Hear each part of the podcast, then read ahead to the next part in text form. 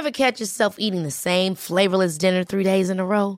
Dreaming of something better? Well, HelloFresh is your guilt-free dream come true, baby. It's me, Kiki Palmer.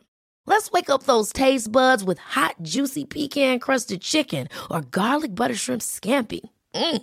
Hello Fresh. Stop dreaming of all the delicious possibilities and dig in at HelloFresh.com. Let's get this dinner party started.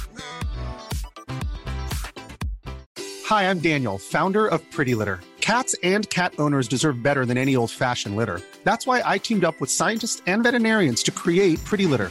Its innovative crystal formula has superior odor control and weighs up to 80% less than clay litter. Pretty Litter even monitors health by changing colors to help detect early signs of potential illness. It's the world's smartest kitty litter. Go to prettylitter.com and use code ACAST for 20% off your first order and a free cat toy. Terms and conditions apply. See site for details.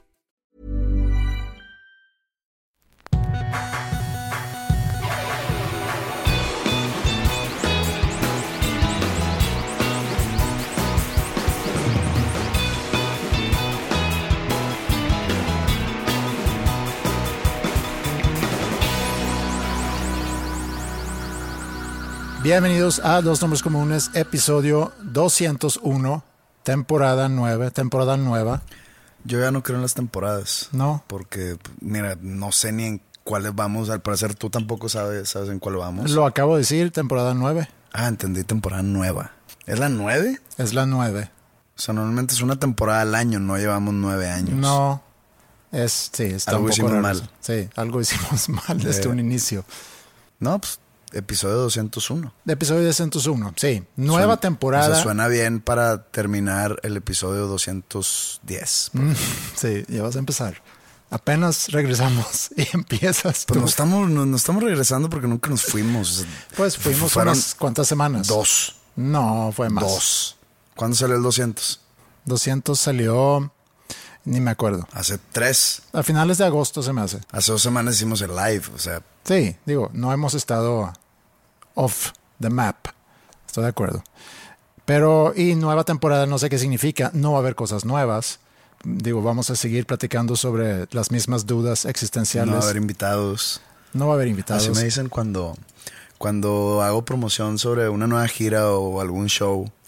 Me encanta la pregunta de que, qué sorpresas va a haber. Y ¿A qué te refieres? Sí, ¿alguna sorpresa? Pues mira, así como que van a salir payasos o bailarines o Un dinosaurio tocando un dinosaurio. Pues no, no, esas son sorpresas, según yo. Imagínate que salga un dinosaurio, así un Barney tocando el violín. Imagínate, pues es una buena sorpresa. Imagínate si lo dices. Entonces, ¿cuál es la sorpresa? Ajá. De que me estás preguntando por las sorpresas. Y siempre va a haber invitados especiales. Pues si a mi banda lo consideras un invitado especial, pues sí. Fíjate que también noté esas preguntas ante el live que hicimos, que gente preguntando, ¿va a haber invitados? Y digo, puedo por un lado entender la pregunta y por otro lado pensando, ¿no es suficiente? Hubo invitados. Hubo invitados, sí, o sea, videos del público, sí, Invitados. sí. Digo, es también, Wisto estaba También él. interactuando, Él fue el invitado. él fue invitado, sí, pues entonces sí hubo invitados. Sí, no va a haber sorpresas, nuevas cosas, Lo mismo de siempre. Si ya te aburrimos, si llegaste a un punto donde ya te aburrimos, no creo que vaya a suceder algo distinto esta, entre comillas, nueva temporada. que estamos vendiendo muy bien. que estamos vendiendo muy bien. Entonces, digo, si lo único que puede suceder es que te salgan más anuncios porque pues somos unas perras vendidas y pues eso es lo, lo único que puede hacer que, que te cause más interés, escuchar nuevos anuncios. Sí. Digo, ojalá haya muchos. Dinero. Y anuncios igual a dinero. Bueno, Dame dinero. tengo, tengo varias cosas que quiero platicar contigo el día de hoy. Sé que tú también tienes No. muchas, entonces no sé si vamos a alcanzar. La neta no. ¿No tienes cosas? El live que hicimos, bueno, gracias a todos que participaron, los que no, qué lástima, se perdieron de un live que yo disfruté más este live que el live pasado. Es que no hubo alcohol.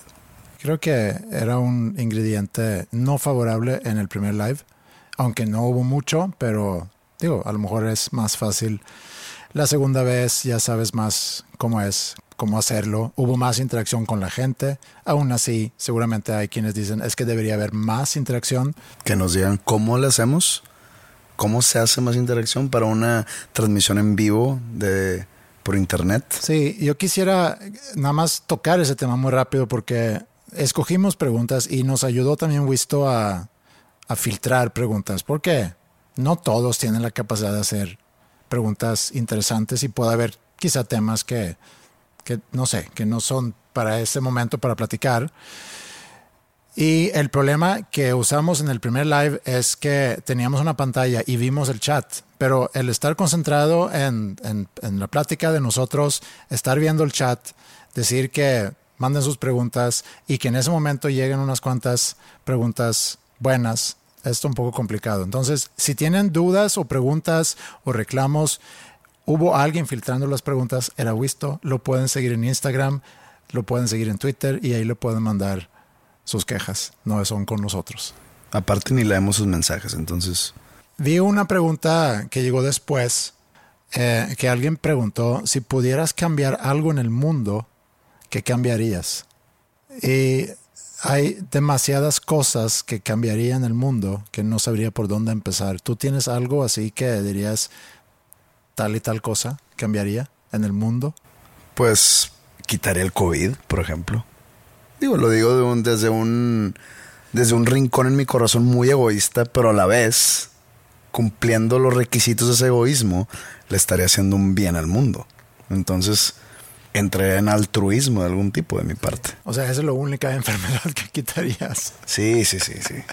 Necesitamos, las enfermedades son necesarias. Necesitamos depurar banda. Sí, digo, en su caso también podemos decir que COVID viene a cumplir con eso, que es lo que mucha gente sigue, no sé si es mucha gente, pero he tenido mucha tolerancia con la gente que se opone a la vacuna, que quieren encontrar una gran, gran conspiración atrás de, de, de, esta enfermedad del virus, que no es el primer virus que hemos vivido. Y no será el último. Y no sería el último.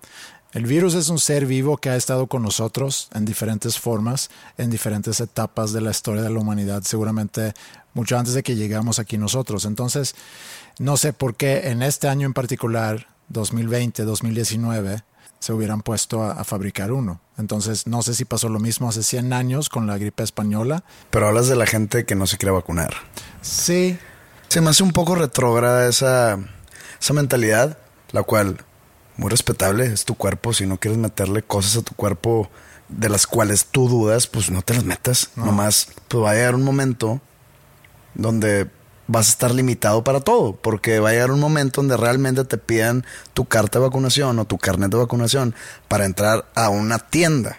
Que es la estrategia que, que están que, empezando a utilizar en Estados Unidos. Que, que, yo, yo la aplaudo, ojalá y se, se use rápido en México y en Latinoamérica. Pero pues toda esa gente que se mete una cajetilla de cigarro al día y, y no sé qué tantas otras sustancias dicen, de repente deciden que una vacuna hecha por una farmacéutica que no nada más hace estas vacunas, sino hace medicinas de muchos tipos y no, y no los quiero santificar nomás.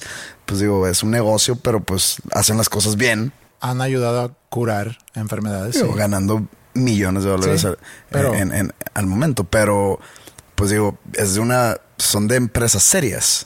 No es una empresa que de repente dijo, oye, pues hice unos experimentos y pues curé un ratón. Este, y quien quiera, pues no. Pero pues cada quien, sus ondas, ¿no? Lo que más coraje me da es los que dicen mi cuerpo, mi. ¿Cómo es? Es que en inglés dicen my body, my choice. Mi cuerpo, mi Elección. elección. Sí. Que en Estados Unidos hay quienes dicen es que es mi cuerpo, yo decido. Pero Pero es no, como lo del pero- aborto. ¿va? Sí, por eso, pero los mismos son las mismas personas que están en contra del aborto. Entonces, eh, ¿cuándo aplica? O sea, para mí aplica, para ti mujer no aplica. Por eso las ideologías nunca son certeras. Siempre el tener una ideología eh, en algún área de, de la vida causa choque con alguna otra ideología que tienes en otra área. Entonces ahí entra la incongruencia y el humano es un ser muy incongruente. Es. Yo soy incongruente, tú lo eres. Sí, es difícil ser congruente todo el tiempo, pero también estás desprotegiendo a, a otras personas al no... Digo, es, es, un tema muy difícil. Lo platicamos también en el live. Me gustó lo que tú comentaste del comediante que habías escuchado. Creo que era Bill Burr. Bill Burr, sí, vi un video Ajá. donde, digo, por si la gente no vio el live, que yo creo mucha gente que nos está escuchando aquí no vio el live, pero pues ahora de forma gratuita. Va a haber, va a haber un, un nugget del live. Sí. Como dije en el live, no recuerdo bien exactamente cómo lo dijo, solamente voy a parafrasear sus palabras, pero lo están entrevistando y le hacen pues la pregunta de qué opina de la gente que no se quiere vacunar. Sí. Y empieza a hablar de los, eh, pues todos estos eh, conspiranoicos que dicen que no se quieren vacunar porque sienten que el gobierno o sea, no quieren caer en el control del gobierno porque dicen que hay un chip y que ya van a, el gobierno va a saber por medio de esa vacuna dónde te encuentras, qué haces, cuáles son tus actividades, etcétera, etcétera, que, se me hace un poco... Lo cual saben, de todas formas. Sí, tienen manera de saberlo. y, dice, pues, debería ser al revés. O sea, las personas que, se, que, que ya se vacunaron le dicen que sí a todo al gobierno. No necesita el gobierno controlarlas porque si ya se fueron a vacunar como borregos, como estas personas le dicen a las personas vacunadas, pues entonces el problema es que tú, eh, o sea, tú eres la persona o el, perfil de persona que el gobierno quisiera controlar. Sí. Y están fallando con su estrategia. Están fallando con su estrategia. Yo me sentí un poco así cuando fui a vacunarme. Y, y, cuando vas caminando, te estacionas, tienes que caminar. Bueno, así me tocó a mí. Caminas y recibes a, o la gente voluntaria que está ahí trabajando, te reciben, hey, te saludan y muy felices de que vas a vacunar. Como que es, vas a algo muy padre. Te va a suceder algo muy padre ahorita, como que para la gente que a lo mejor están llegando ahí un poco dudosos o dudosa de que realmente lo voy a hacer o no, hay esos animadores ahí como que echando porras para que no para que no te dé cold feet al último momento. Entonces me sentí un poco como borrego caminando entre toda la gente que iba a recibir su inyección. Pues mira, si estás haciendo fila para vacunarte y te empieza a entrar como que este la duda de si lo, lo hago o no, pues ponte a pensar, mira, ya lo hizo ya lo hicieron millones de gente. Si nos morimos, pues nos morimos todos. Sí. Y si estamos controlados, pues ya estamos controlados todos. Entonces seguimos en lo mismo. Y también. No serás el único. Y también lo que sabemos es que la gente vacunada corre menos riesgo de enfermarse grave, caer en hospital o morir. No quiere decir que no te vayas a morir, pero es menos probable. Entonces, a lo mejor. Muchísimo menos probable. Y, no, no, estamos siendo patrocinados por ninguna vacuna del COVID. Nada más lo que es. Yo creo que es el momento de a lo mejor platicar del tema porque ya llegó a un nivel medio absurdo.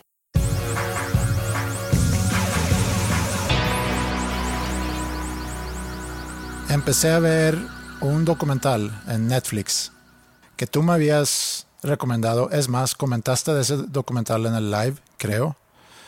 No lo había visto cuando, cuando hicimos el live y lo empecé a ver. Todavía no lo termino. No sé cuántos episodios son, pero se llama Turning, Turning Point. Ah, el de 9-11. Turning Point 9-11, The War on Terrorism. Son cinco. Son cinco. episodios. Creo que estoy en el último entonces. Me dijiste, es muy. Eh, algo gore al, principio, o sea, el primer episodio creo no que. No gore en sí, sino te golpea duro. Sí. Porque son imágenes o o ves, sí, imágenes de personas que estaban alrededor, imágenes de, o entrevistas de personas afectadas o que perdieron seres queridos ahí. Entonces sí está, está muy golpeador el, e, ese, o sea, ese momento en la serie. Sí. Yo recuerdo, mientras lo veía, yo recuerdo, yo recuerdo perfectamente qué, qué estaba haciendo cuando sucedió el, el ataque a, a las Torres Gemelas en Nueva York. Yo estaba en carrera fue un martes en la mañana que aquí en Monterrey se vino una tormenta. Sí, un diluvio. Un diluvio. Entonces, pues yo me despierto en la mañana y en ese entonces, pues obviamente no había redes sociales, no había Twitter, no había, no había nada. Entonces, para enterarte que no había clases, tenías que prender el noticiero o el radio para escuchar a la gente que no. La Secretaría de Educación Pública dijo que este, escuelas privadas, escuelas públicas, eh, universidad o así, no va a haber clases. clases. Entonces yo me entero que no hay clases y al momento de, ver, de estar viendo ese noticiero, pues veo que... Las imágenes. las imágenes que, que, oigan, está pasando algo en Nueva York y se ve eso. Sí, sí recuerdo que fue así como que a la madre. Sí, fue muy, muy impactante. Empezó a pasar toda la mañana. Me acuerdo que ese día, y conecto la memoria porque, porque no hubo clases, ese día empezaba la Champions, la UEFA Champions League. Ok. En ese año. Y me acuerdo que, que pues al tener el día libre, o sea, y no, era, no tenía nada que ver con 9-11, entonces no es como que eh, vamos a aprovechar que la tragedia nos dio un día libre, no, fue por la lluvia Sí. en Monterrey. Eh, nos juntamos en casa de un amigo a ver el primer juego de la Champions, que, res- que si recuerdo bien era Roma contra la Lazio. Wow, buena Un- memoria, un- sí. un- creo, un, un juego entre equipos italianos. Hace 20 años. Y, y también recuerdo que estaba a punto de salir una película en la cual Panda tenía dos canciones en, en la, en- en- la película en sí, en el soundtrack. La película se llama Inspiración, una película Ah, sí. mexicana. Sí, la vi. Filmada aquí en Monterrey, ¿no? Sí, sí, sí, pero había a- a- apenas había salido el trailer en el cine. Entonces a mí me han dicho que en cierta película, que recuerdo la película, que se llama Original Sin, que sale, creo que Angelina Jolie, y no me acuerdo cuál era el otro actor. En esa película, a esta hora, ponen el trailer de inspiración y toda la segunda mitad del trailer es con la de Muñeca, con la canción de Panda Ok. que se llama Muñeca. Entonces yo, pues en ese entonces tenía una novia y le dije, oye, vamos al cine a ver Original Sin, ¿por qué quieres ver esa? No recuerdo la película más, probablemente nos hayamos salido a la mitad, pero yo nada más quería ver el trailer. Es una buena movida si es un date. O sea, si no es novia, si no es un date, oye, vamos al cine. Ay, que ¿Cómo salga ves? de repente eso, Sí. que es mi canción, ¿cómo Sí, ves? sí. No, hombre, a huevo echas beso al final. Sí. Pero bueno, este. Y pues recuerdo que eso sucedió el septiembre 11 del 2001. No sé, fuiste, o Fui sea, al vi- cine, o sea, viste Champions League, vi Champions League, cine en la noche, cine tarde-noche. beso al salir. Y probablemente me fui a echar ahí algunos tacos a posteriori.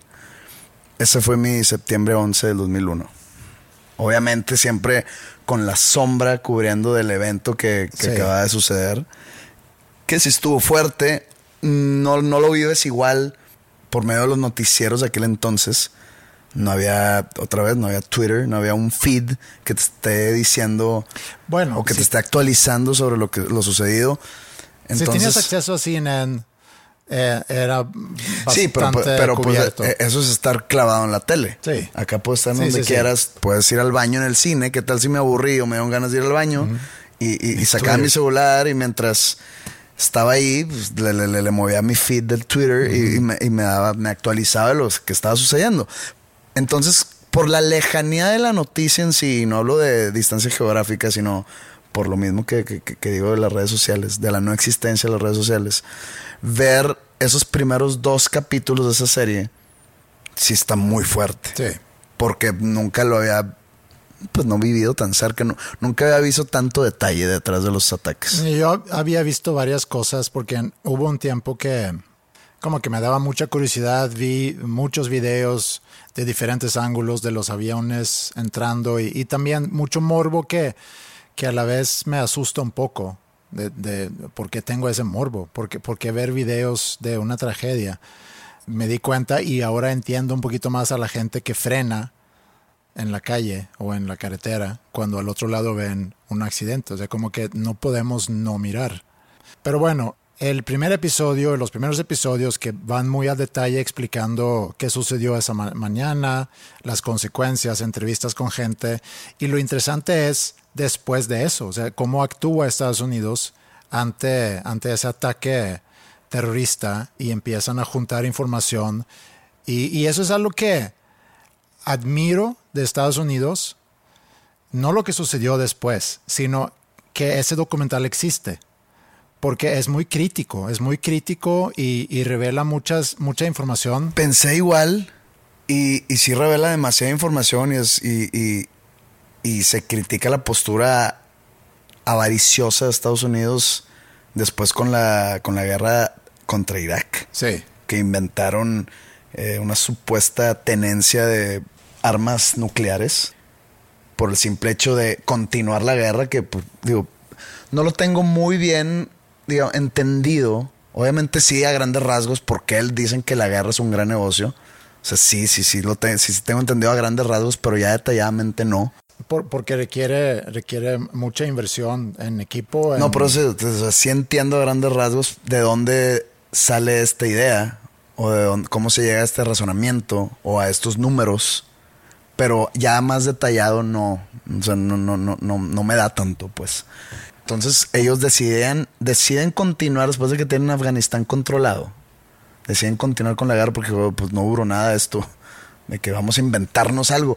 Ahora dices tú, ¿cómo, cómo permite el gobierno de Estados Unidos o el, o el poder ejecutivo gringo que salga algo así desde su, digamos, desde su plataforma más popular de, de streaming? Sí, que eso es lo, por eso digo que es admirable que esa censura no existe. Digo, puede haber muchas cosas que están censuradas y ahorita también pasaron, bueno, del suceso 20 años, pero de la guerra es apenas se están retirando de Afganistán y ya vimos las desmadre. consecuencias. Sí, que es también una crítica ya con, con 20 años 20 años después del suceso y ver todo lo que pasó después, como dices, la guerra en Irak, donde entraron sacando información de la manga, que también admiten que pues, no, no era información verídica, sino eran suposiciones y mucho el, el deseo. Pues de que no era suposición, era un invento. Sí, era un invento, pues, sí. Pero también una venganza por la guerra a principios de los noventas, donde también el papá de Bush entró. Que a- entraron también como eh, no teniendo ninguna incumbencia, entraron a defender a Kuwait. Sí. Y cuando Kuwait dice, ah, pues ya llegó este güey a defenderme, pues chido. No tenían por qué meterse a Estados Unidos. Más por, digamos, la posible amenaza de Saddam Hussein y su militar Sí. de hacerse de más petróleo, más poderoso y que se convierta en una amenaza real para el imperialismo americano. Sí. Es una historia interesante y con lo que a lo que quería yo llegar con eso son los testimonios tanto de civiles, como dijiste al inicio, civiles que perdieron seres queridos, soldados que están ahí peleando y también la tragedia para mucha gente en Afganistán que fueron delatados por vecinos o por inclusive amigos para el, gobierno de Estados Unidos que había promovido mucho eso, ofreciendo dinero a, quienes pudieran dar pistas para juntar gente supuestamente miembro de, de Al Qaeda. Entonces ahí es donde empiezan a mandar gente de Afganistán a Guantánamo Bay. Que nunca entendí por qué Guantánamo Bay, siendo parte de Cuba, es algo que controla Estados Unidos, pero eso a lo mejor para, Era parte de como una negociación. sí, para otro episodio podemos entrar al Pero, detalle en eso. pero esa, esa área de Cuba, digamos que es tipo Crimea, que es de Ucrania, pero no es de Ucrania Sí. y no es de Rusia, entonces es como que un área gris. Sí. O por ejemplo, ahora que el, el equipo Sheriff en la Champions, Ajá. que lleva dos triunfos, que es un equipo de Moldavia, Ok. pero están en una ciudad que es como independiente. Ok. No sé ni dónde está Moldavia para empezar. Como una tierra libre. Este, que es- Como eh, eh, Prusia en su momento. Cuando nació mi abuela en Prusia, era tierra libre. Haz de cuenta. Tierra de nadie. Entonces, ese equipo sheriff juega de local en una ciudad que no es parte de ningún país, como tierra de nadie. Entonces, es como que el equipo perdido, el equipo sin bandera, Sí. sin nación. Escuchando esos testimonios del sufrimiento de esa gente. Y también el, el que te mandan a un lugar sin mucho entrenamiento. Varios fueron después de, de prepa, enlistaron en, en- sea en el Marine Corps o donde haya sido, para ser enviados a Afganistán y entrar a pelear sin mucha estrategia, sin muchas instrucciones, sin mucho entrenamiento. Y el sufrimiento de muchos de ellos. Me he quedado pensando mucho en eso del, del sufrimiento. Y es algo que platiqué también con mi mamá cuando fui a Suecia. Estuvimos platicando mucho sobre, bueno, sobre la vida en general. Yo le decía, y creo que te lo dije aquí en algún episodio, que me he sentido mucho tiempo sin ganas durante la pandemia, que lo platiqué con mis amigos, decían lo mismo, la incertidumbre entre la pandemia, y cuando hay una amenaza, la reacción natural del ser humano, pues básicamente son tres, que es el fight, flight, freeze. ante una amenaza o peleas y luchas o, O- sales corriendo o te puedes quedar paralizado y no sabes qué hacer. Y platicamos de eso y me dio un ejemplo. Cuando yo tenía 12, 13 años, fui de viaje a Portugal con mi papá, nada más el lío, porque mis abuelos vivían todo el invierno, vivían en, en Portugal, en Algarve. Entonces había ido con mi papá y un día de la nada estamos comiendo, me dice, ¿qué dirías tú si nos divorciamos tu mamá y yo? Y me acuerdo la pregunta, no me acuerdo mucho de la- mi reacción, pero como que me sacó de onda. Yo jamás había pensado en eso, no era algo que habían platicado. Sí había peleas en la casa, pero no era así muy grave. Y no sé si la misma noche o el día siguiente le dije a mi mamá, oye, mi papá me preguntó que qué diría yo si se divorcian. Y es algo que nunca habíamos comentado mi mamá y yo. Entonces, estando ahí en la cocina del- de su casa o en la casa donde yo crecí, tu casa, Mi casa, tu casa. sí, eh, platicamos de eso y me dijo que su reacción había sido, me dijo que estaba yo en mi oficina cuando tú me llamaste, me contaste eso, fui inmediatamente a la casa y nada más me acosté en la cama como congelada. O sea, no sabía, no tenía ni una reacción porque no sabía qué pensar. Ahí fue como platicamos sobre lo de fight, flight y freeze, que una reacción ante una amenaza puede ser el freeze. Yo tuve hace poquito un suceso donde apliqué el fight y el flight. La pelea y la fuga. ¿Cuál es esa? Hace un par de fines de semana o hace tres fines de semana me fui a una boda. Se casó un amigo mío en San Miguel de Allende, en el estado de Guanajuato, en el Bajío de la República Mexicana. La gente que no sabe que es San Miguel de Allende es un de los llamados pueblos mágicos, de esos pueblitos muy pintorescos, muy coloniales, muy antiguos, muy antaño, que están conservados así por cuestiones de turismo, Pueblo mágico normalmente quiere decir que no hay comercios de cadenas muy grandes, que todas las tienditas son, son este, dueños de gente local. Entonces, pues es muy turístico el asunto, ¿no? Entonces la boda de mi amigo fue en las afueras de San Miguel, en un rancho. Y se acaba la boda a una hora pues ya muy avanzada en la noche. Ponen tú que a las tres y media de la mañana, porque empezó desde temprano. Y pedimos ride, algunas personas y yo, de la boda, a que nos dejaran ahí como que en la plaza principal de San Miguel, que mi hotel quedaba ahí a, no sé, 100 metros. Entonces nos dejan y hay un carrito de hot dogs y de hamburguesas, ¿no? Ahí enfrente de la catedral. No sé si sea catedral, supongo que sí es catedral. Frente a la iglesia esa que suena las campanas a las 2, 3 de la mañana. O sea, hay un batito que le dicen sobres, ya son las 3 y cuarto de la mañana. Y- Imprudente. Pues se me hace a mí muy imprudente, pero creo que es una tradición del pueblo, entonces no puedo ir a quejarme. ¿De qué? No me dejan dormir. El caso es que llegamos todos trajeados ahí y, y pues fue el fin de semana del, del grito. Entonces San Miguel estaba a reventar y pues va mucha gente de todos lados de México Sí. a enfiestar ese fin de semana porque es cuando se celebra la independencia de México. Toda esta información es para la gente que nos escucha, ya sea sea en Chile o en Ecuador o en Alemania. Alemania o Moldavia. y- Entonces, pues ahí está, y ahí, pues, están todos los niños, y cuando digo niños, son niños de 19, 20 años, eh, como que haciéndole bola ahí al carrito de hot dogs, todo en, en desorden, sin hacer fila. Entonces yo, yo la verdad no quería comer, yo quería seguir tomando, pero no había dónde. Y pues estaba ahí esperando a que la gente con la que iba se alimentara. Y pues había muchos niños borrachos. ¿Y ustedes de dónde vienen? Y que le chingada, y ya sabes, ¿no? Y nunca falta el güey de que, ah, una foto. Y, y en una de esas veo que unos morros, como, no sé, seis, siete. Esto ya era el final de, de- de este momento, donde ya todos empezaron a ir a su hotel, pero yo todavía no me iba. Y veo que hay un, había un batillo como local de San Miguel. Pues se veía, digamos, humilde. Como que llegó ahí a pedir dinero. Y empezó como que a, como que los morros le dijeron de que sí te doy, pero ponte a bailar. Y pues el vato se pone a bailar. Entonces, Humillándolo. ¿Eh? Humillándolo. Espérate. Y se em- pone a bailar así y yo estaba viendo todo esto. Y los morros le empiezan a aplaudir, obviamente en son de burla. Y el vato este como que pone cara de, de- como de felicidad.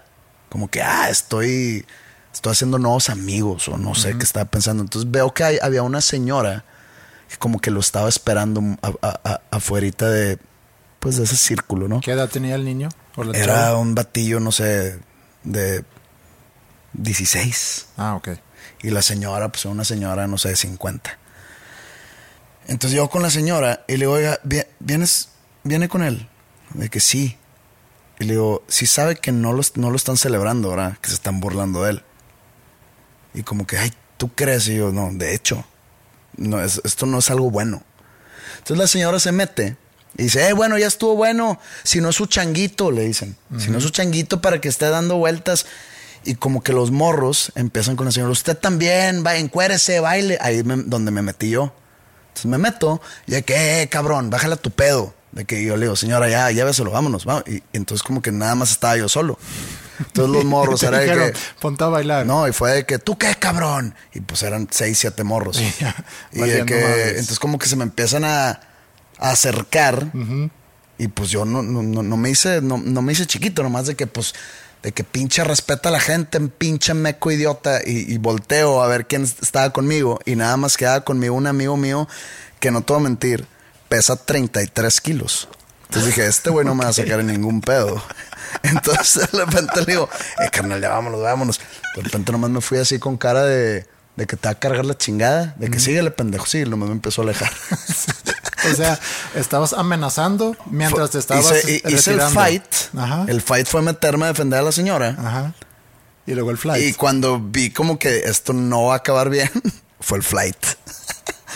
No hubo freeze. Eso fue lo importante.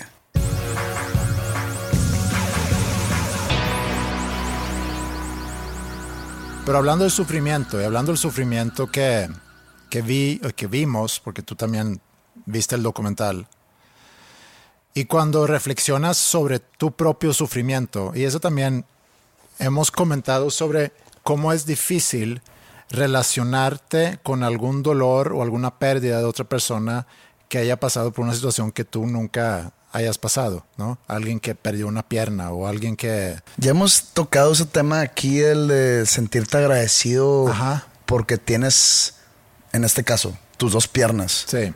Y yo, pues es que nunca me pongo a pensar sobre eso. Pues porque siempre he tenido las dos piernas. Y no es por ser malagradecido. Y no, ser por, no, no es por no sentirme. sentir un tipo de consideración por las otras personas que, que probablemente no tengan alguna pierna o algún brazo. Pero no puedo sentir esa empatía. Es imposible sentir esa empatía porque a ti nunca te ha faltado una Sí. pierna. También es difícil sentir ese agradecimiento por tener esa pierna o la salud cuando dices tú, pues es que nunca me ha faltado salud. Cuando te hace falta salud, cuando estás en verdad, no, no una gripita, cuando en verdad te está cargando la chingada por X o Y enfermedad o por X o Y padecimiento y te recuperas, ahí ya es de que, bueno, ya sé lo que se siente, ya sé lo que es estar en peligro o enfermo realmente. Ahí es cuando ya sientes esa empatía o ese agradecimiento. Sí. ¿Sí me, sí, sí, sí, me expliqué bien? tota- totalmente. Pero no, e- es que a la conclusión que yo llego es que no es ni agradecimiento ni la empatía, sino es entender. Entender el dolor de la persona que perdió a alguien en este tipo de tragedia. Sí, pero ni siquiera iba por ahí, sino el, el entender que tu sufrimiento es tuyo. Y no estoy hablando de un sufrimiento de que perdiste un- una parte de tu cuerpo o perdiste un ser querido, sino por cosas que te ha pasado, cosas que te ha puesto en una situación donde, donde escoges en- entre fight, flight y freeze. Una, un- algo Bueno, que el freeze pase- no lo escoges. No, eso sucede. Eso es, eso es de, nomás te congeles y dices, madres. ¿Por qué no hice nada? Pues nomás tu, tu cerebro se apagó. Y esto va muy relacionado a tu instinto de sobrevivir. O sea, de ahí viene. Tenemos nosotros esa reacción gracias o por culpa de nuestros ancestros que, vivían muchos peligros y que tenían que o serse muy buenos para pelear o ser muy buenos para escapar y los que se quedaban parados ahí, pues seguramente les cargó el payaso. Cuando peleaban contra dinosaurios. Por ejemplo, cuando peleaban contra dinosaurios. Tyrannosaurus Rex. Sí. Había un cavernícola de que, madres, ya valió madre, se congelaba. No, pues se lo comían. Sí. A él no creo le que bien. no, creo que no había cavernícolas con dinosaurios, pero No, bueno. no había. Pero a lo mejor se topó con algún otro predador, se dice. Depredador. Depredador, sí. Pero lo que iba con eso es que todos tenemos nuestras cosas que nos causan sufrimiento. Entonces, sufrimiento es un constante para todos. Todos tenemos es- nuestro sufrimiento, no se puede comparar. Tu sufrimiento no se compara con mi sufrimiento porque nuestras vidas son diferentes, porque somos personas diferentes, porque nuestras emociones nos juegan diferente. Leí por ahí que el sufrimiento es una bendición. Sí, a lo mejor es una bendición, o más bien es algo que es, por ser un constante en nuestras vidas, necesitamos aprender a lidiar con ese sufrimiento. Que, que el sufrimiento te ayuda a crecer como persona. Sí, y lo pensé mucho cuando escuché una entrevista con una chica coreana, del Corea del Norte, La que se escapó. Yeonmi Park.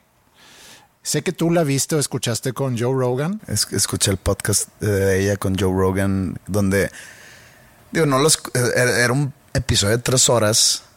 Escuché una hora y cacho y escuché muchas cosas que me abrieron los ojos, no, no, no, no de manera de que me di cuenta, sino que dije a la madre. Sí. Entonces me queda todavía una hora y media de que, pues, ¿qué tanto más puede pasar? O sea, ¿qué tanto más me puede contar para as- asombrarme más? Sí. Yo no vi el de, el de Joe Rogan, yo vi su, la entrevista que le hizo Jordan Peterson, que también dura, no sé, un par de horas.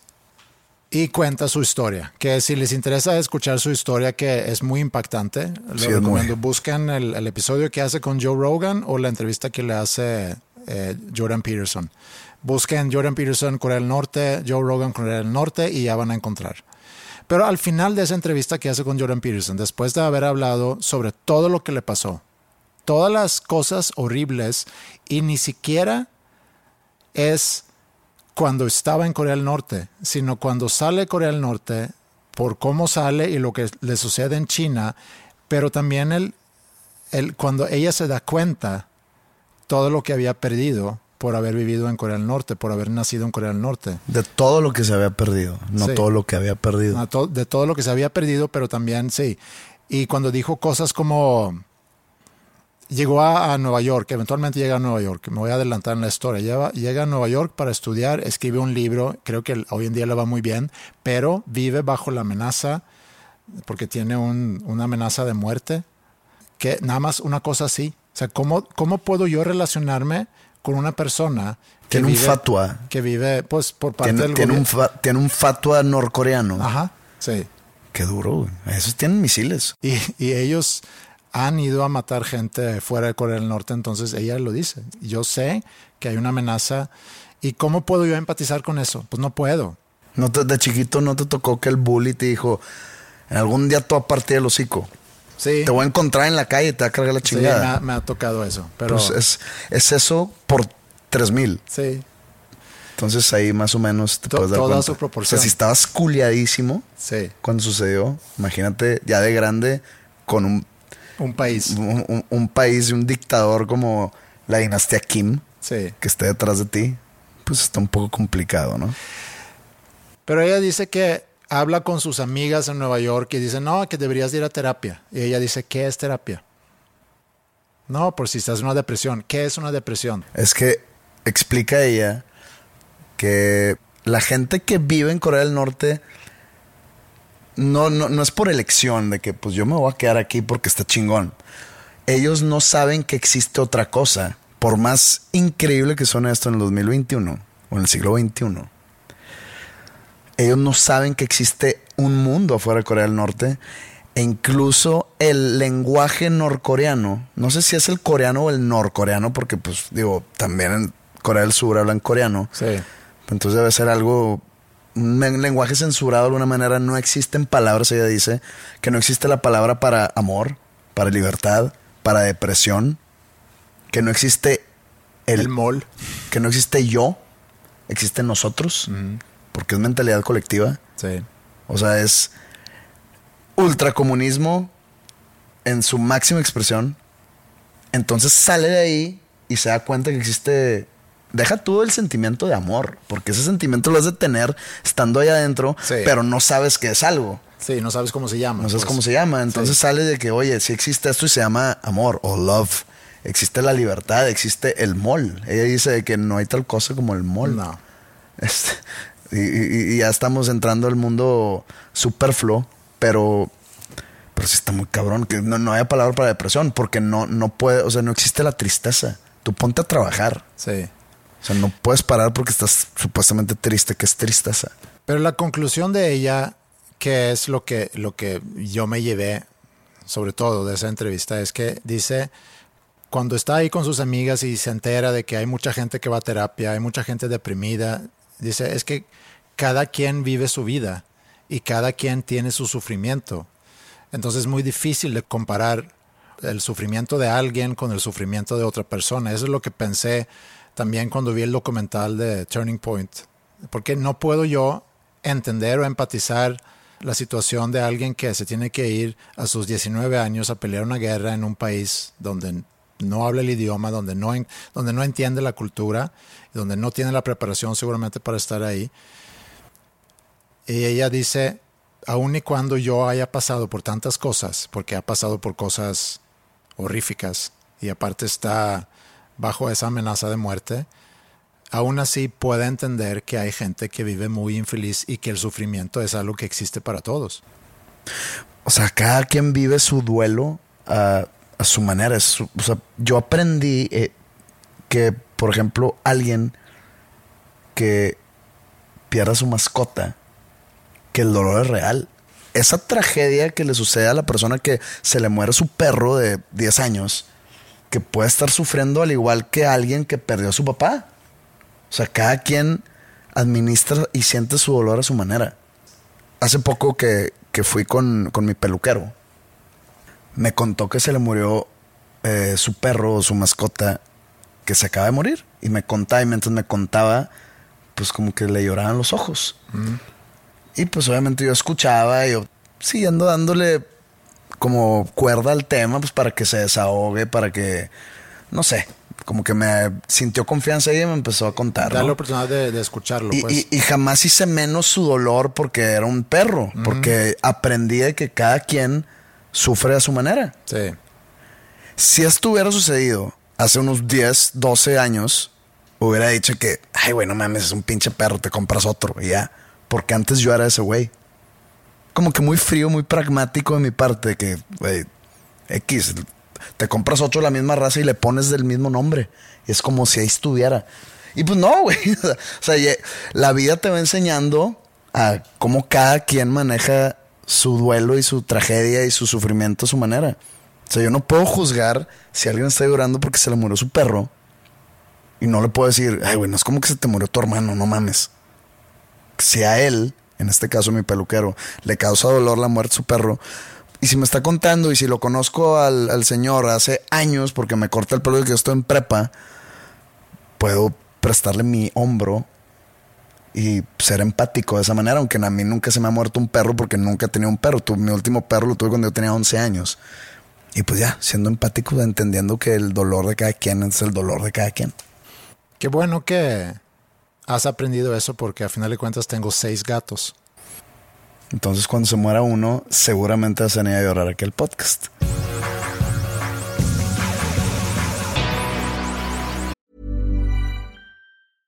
Ready to pop the question? The jewelers at BlueNile.com have got sparkle down to a science with beautiful lab grown diamonds worthy of your most brilliant moments. Their lab grown diamonds are independently graded and guaranteed identical to natural diamonds, and they're ready to ship to your door. Go to BlueNile.com and use promo code LISTEN to get $50 off your purchase of $500 or more. That's code LISTEN at BlueNile.com for $50 off. BlueNile.com code LISTEN.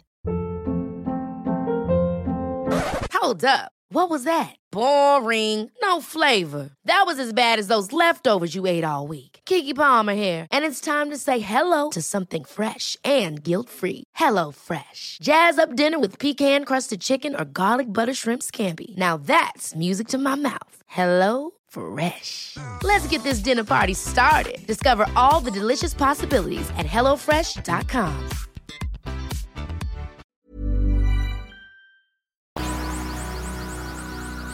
Y nada más antes de, de irnos, quisiera contarte algo, consultarte algo. No sé si tú puedas tener un consejo porque no estás en esa situación, pero sabes de muchas cosas, tienes mucha experiencia de vida, a lo mejor me puedes dar algunos, no o sea, sé, estoy viejo, pues. algunas palabras, sí, ya llegaste a una edad donde De sabiduría. de sabiduría. Eh, El otro día estábamos comiendo en la casa y Ingrid le dice a Mila, que es mi hija menor, dice, oye, ¿ya le enseñaste a tu papá lo que escribiste en la tarea que te dieron en la escuela? Y dice, no.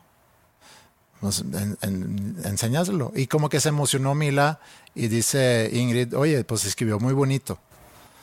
Entonces Mila me empieza a explicar cómo habían leído un libro sobre un niño y cosas relacionadas con su familia. Tenían que leer ese libro y luego tenían que hacer algunas reflexiones. Y una de las reflexiones que les había pedido su maestra era, escribe algo sobre tu familia y la relación que tú tienes en tu familia.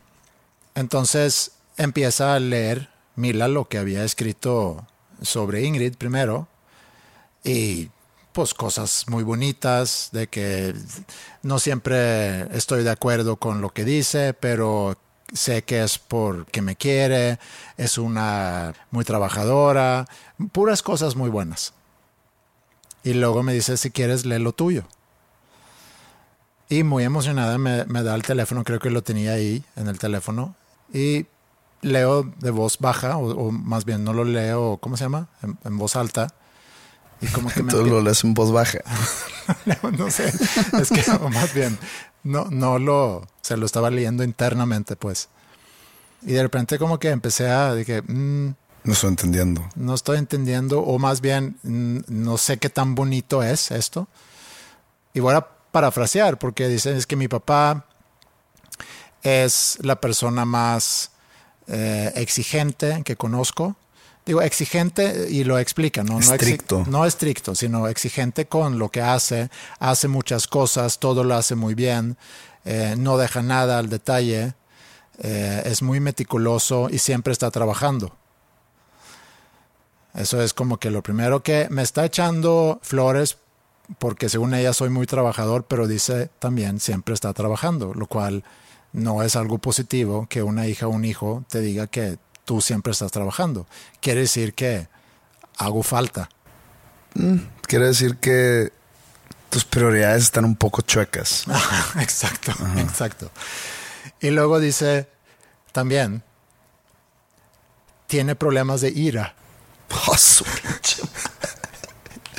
Y le digo... Nunca te he visto enojado si, si de algo sirve. Sí, y le digo, a ver, Mila, ¿por qué dices que tengo problemas de ira? Dices es que te enojas. Todas las personas del universo se enojan. Sí, pero digo, a ver, pero ira para ti qué es? No, pues angry. O sea, anger issues. Y yo, pues, ira para mí es una palabra muy fuerte. O sea, ira es Furioso. es, es furioso. O sea, te- tengo un problema y, y luego pensé que la maestra había leído eso. Ha de pensar la maestra de que pobre Mila vive en una casa con un papá que siempre trabaja y cuando está en la casa tiene problemas de ira. Que la ira puede convertirse en, actos de violencia, supongo.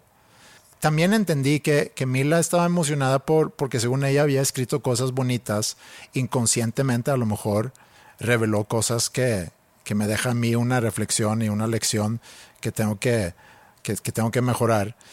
Unos días después habíamos ido a comprar cosas, toda la familia, y estábamos en el carro, salimos, estábamos algo lejos de la casa, íbamos de regreso, nadie decía nada, estábamos escuchando música. Algo que suelo hacer en el carro es sacar mi teléfono y scrollear el teléfono o jugar Candy Crush o nada más, porque nadie estaba hablando de nada, todos estaban en silencio. Candy Crush. Sí, de- pueden pensar lo que quieran de eso, pero es algo que me relaja. Cuando juegas Candy Crush, ¿dejas los huevos en tu casa o...? ¿O qué sucede? Los pongo a un lado Los y pones a un lado y te pones a jugar. Sí. Y estando a tres minutos de la casa, de un viaje que duró a lo mejor 20 minutos, saco mi teléfono y empiezo a jugar Candy Crush. Y me dice Ingrid, ¿siempre estás jugando Candy Crush en el carro o siempre estás en tu teléfono en el carro? ¿por qué no platicas de algo? Y me, hablando de ira, no me enojé, pero le contesté. Le dije, a ver, estamos a tres minutos de la casa, nadie ha hablado de nada durante todo el, todo el viaje, ¿por qué no hablas tú de algo? ¿Por qué no hablaste tú de algo? ¿Por qué soy yo el culpable de que nadie está hablando en el carro? Y ya no se habló más del tema. Tampoco hubo un, oye, tenemos que hablar después. No hubo ese comentario tampoco. No tenemos que hablar. Y me quedé pensando, bueno, pues la verdad es que no soy un gran conversador, a lo mejor.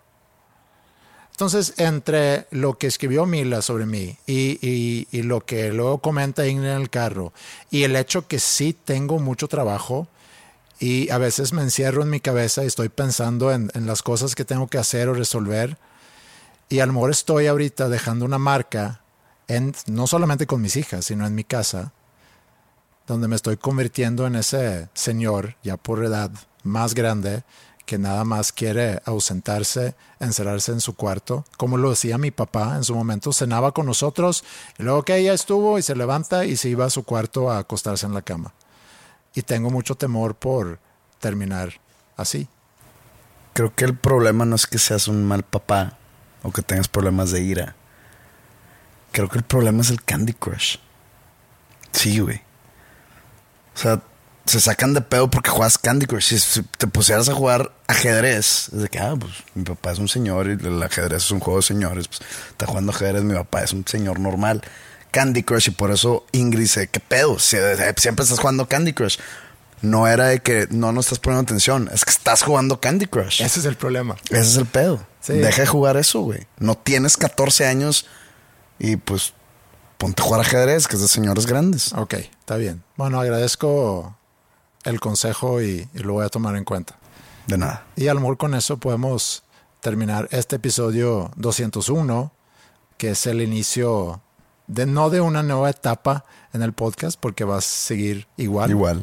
Episodios de alrededor de una hora. No quiero prometer una hora cuando a veces tiramos un episodio de 48 y, y la raza se queja. No, me debes 12.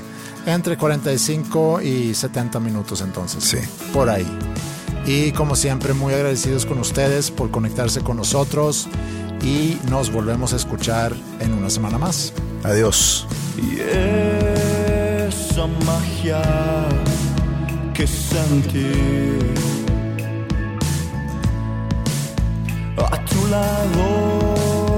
no tiene comparación. Quiero sabor de tus besos lentos y no terminar esta canción. Nos dimos cuenta muy tarde.